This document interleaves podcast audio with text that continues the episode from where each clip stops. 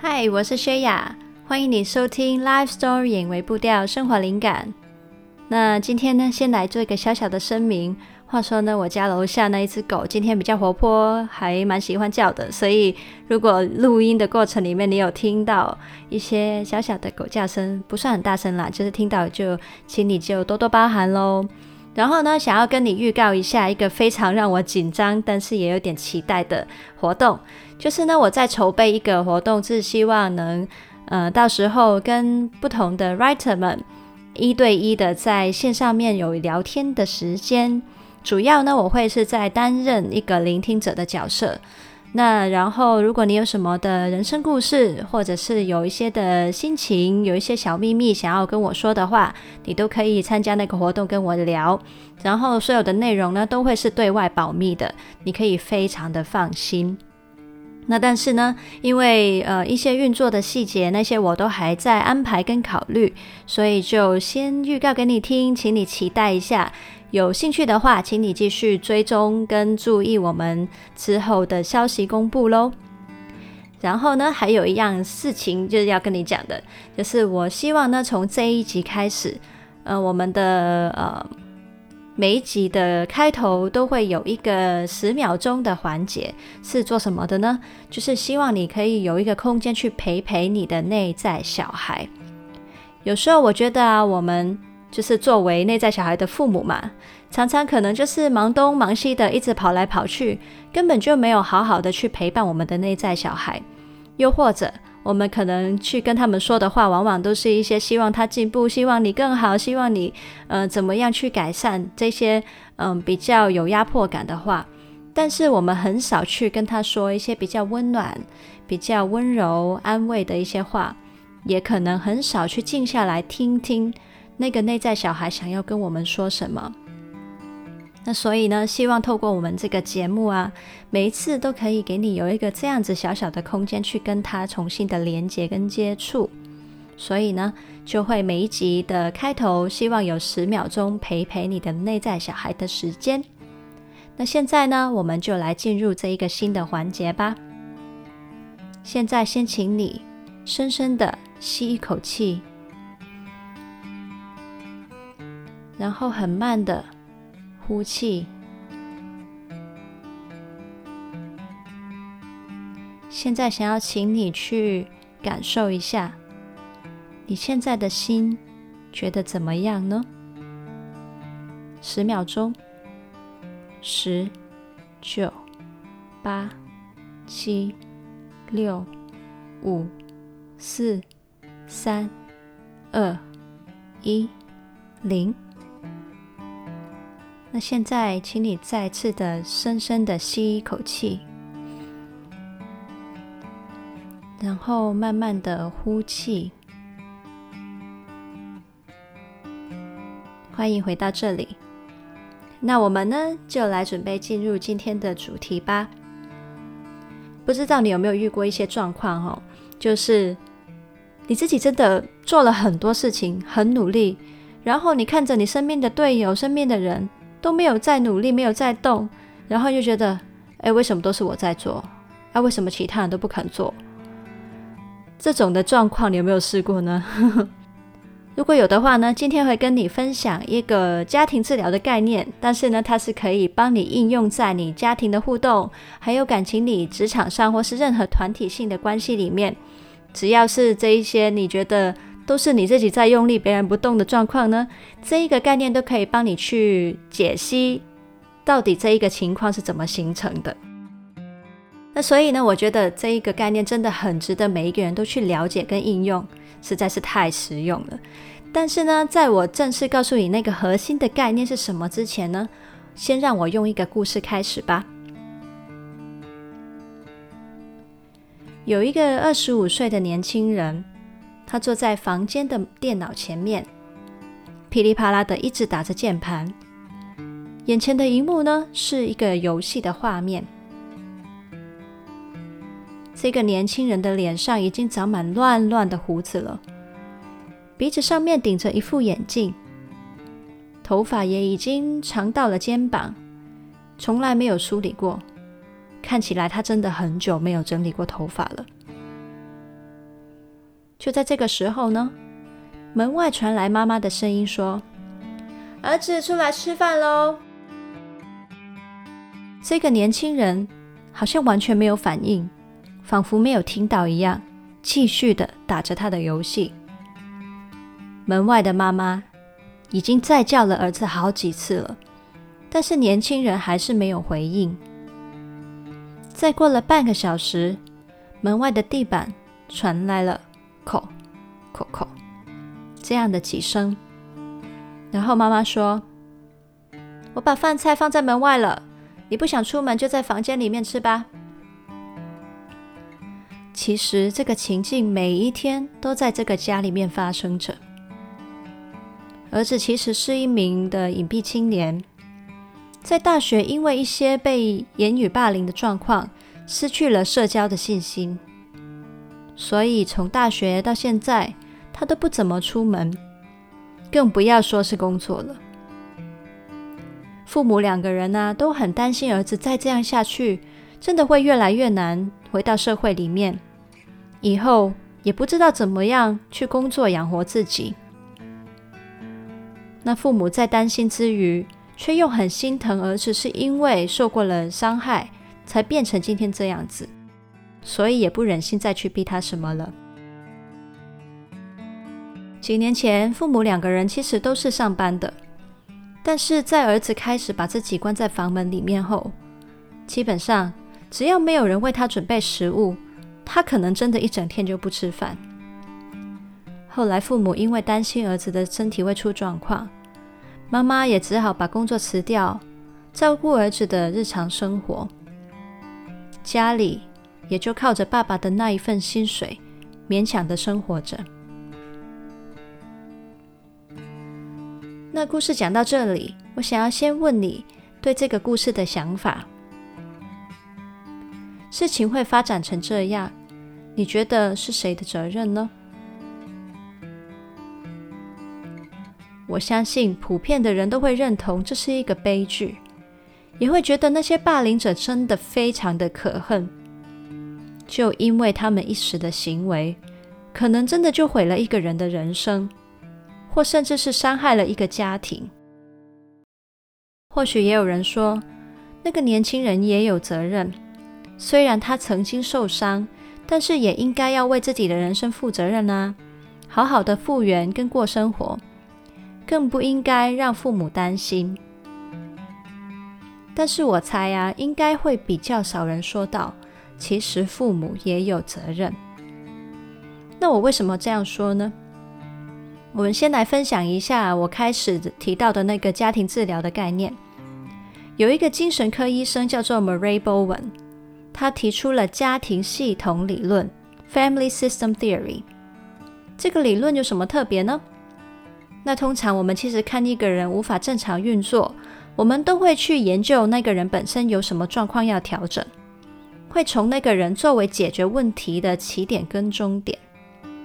但是呢，波文大师不是这样看的，他认为一个人的问题只是一整个家庭系统出问题的症状呈现。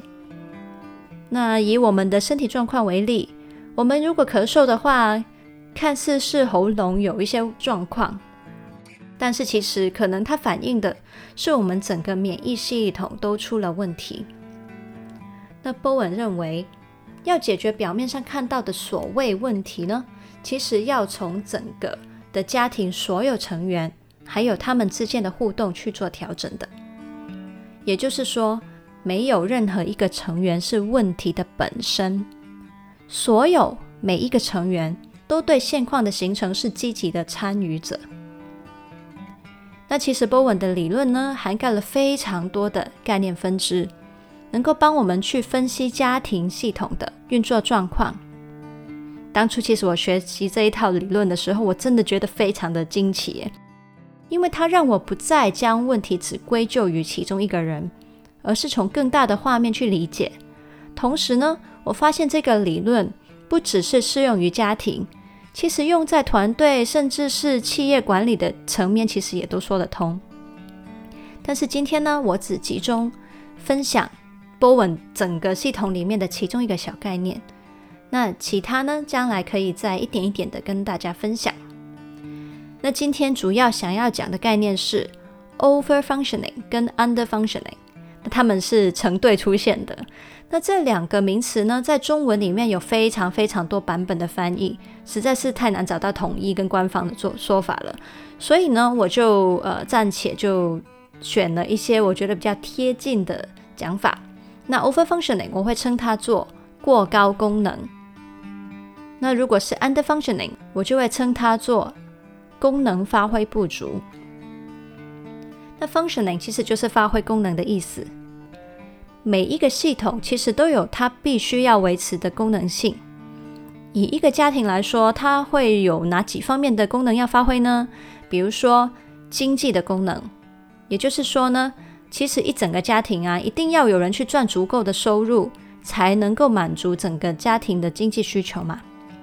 那第二种功能呢，就是一些日常生活的功能，像是家事啊、去采买啊、修理坏掉的家具啊、孩子的接送，还有呃去缴账单这些拉一拉杂的杂事，这样子，这些其实都一定要有人去做嘛，你总不能把东西都放着都不管这样子。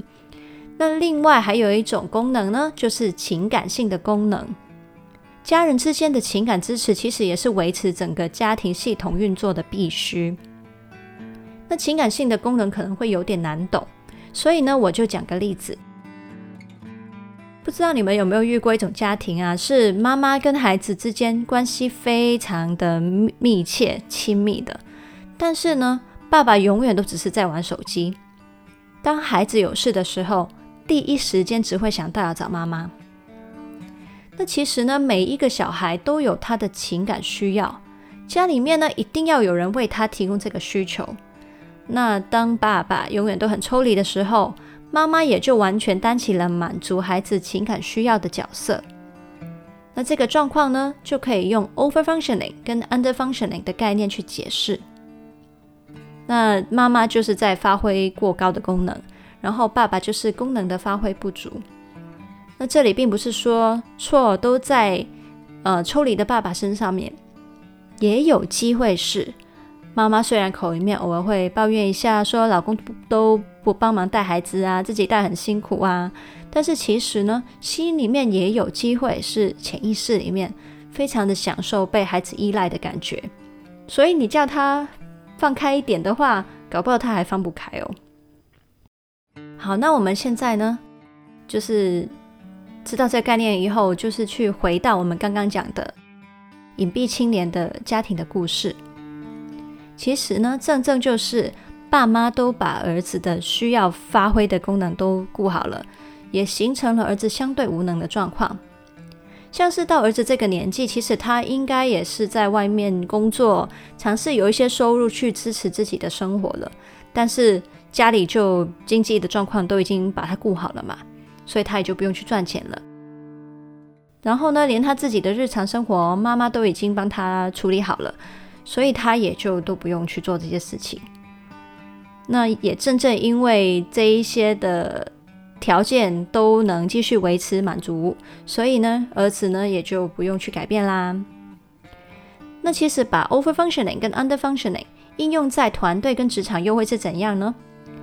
如果你发现有的队友还有同事啊，永远都很被动，诶，甚至有人会习惯推卸责任，那你就可以去想想。会不会是以下的状况了？第一种就是你常常因为太担心事情无法完成，然后忍不住冲出来把事情都解决掉；又或者是同事把工作推给你的时候，你根本就没办法坚持你自己的界限，让属于人家的工作还给他。好，那如果你是主管的话呢，你也可以应用 over functioning 跟 under functioning 这个概念。去分析你团队里面有没有类似的状况，你可以尝试去尽量维持所有的成员都发挥差不多的功能性。那你可能会想啊，诶啊，所有事情都如常运作就好啦，不管他是谁做多做少呢？那我就来解释一下，长期维持这个状况有可能会发生什么问题吧。对 over functioning 的人来说呢，他长期都承受着过重的心理压力跟能量消耗。那你像一条橡皮筋一样，永远都绷得很紧，那总有断的一天呐、总有崩溃的一天呐、啊，会累积出大问题啊。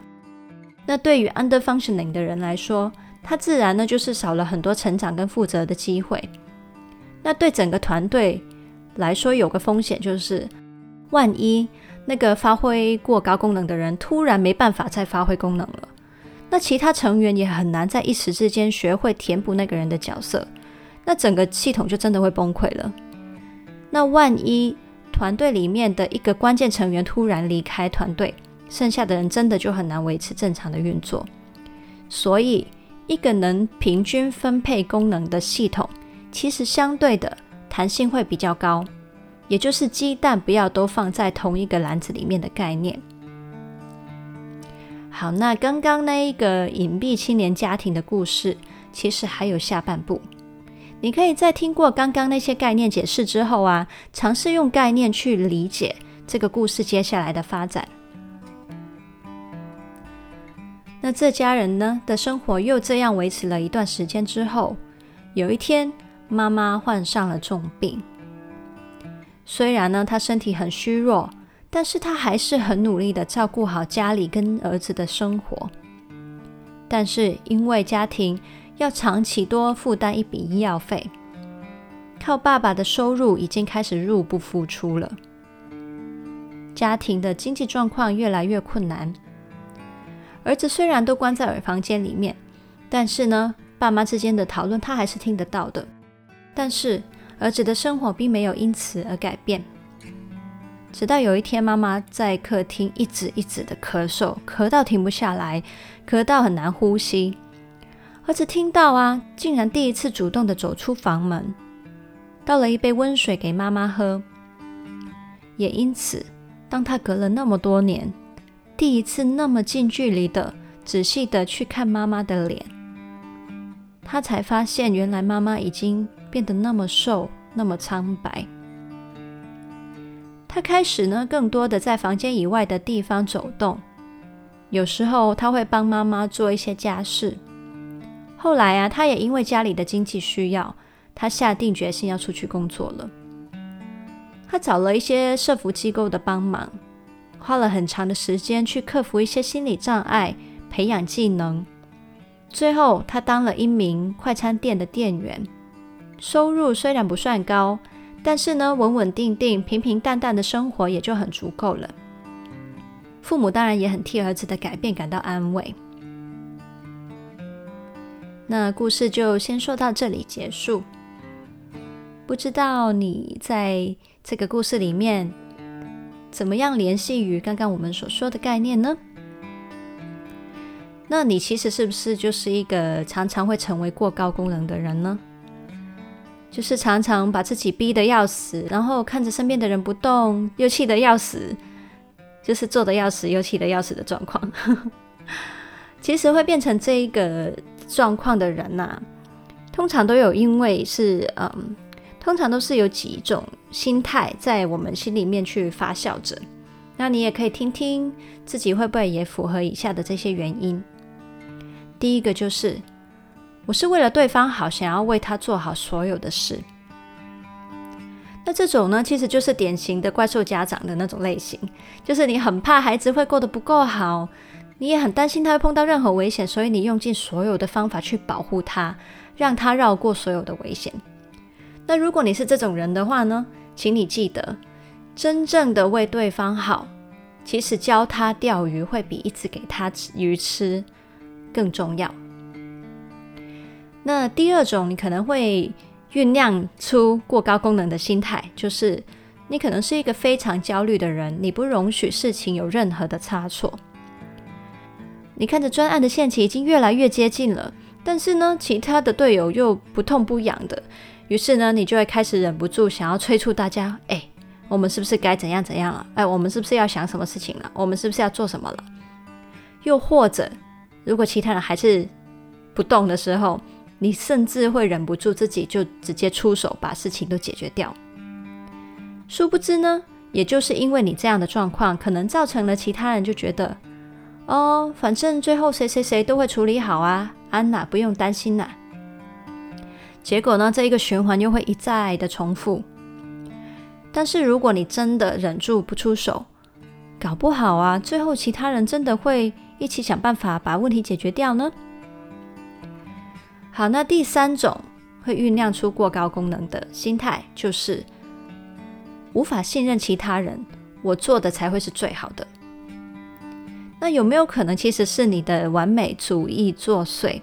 你心里面早就有最理想的蓝图跟样貌，所以你根本就不放心把事情交给其他人做呢。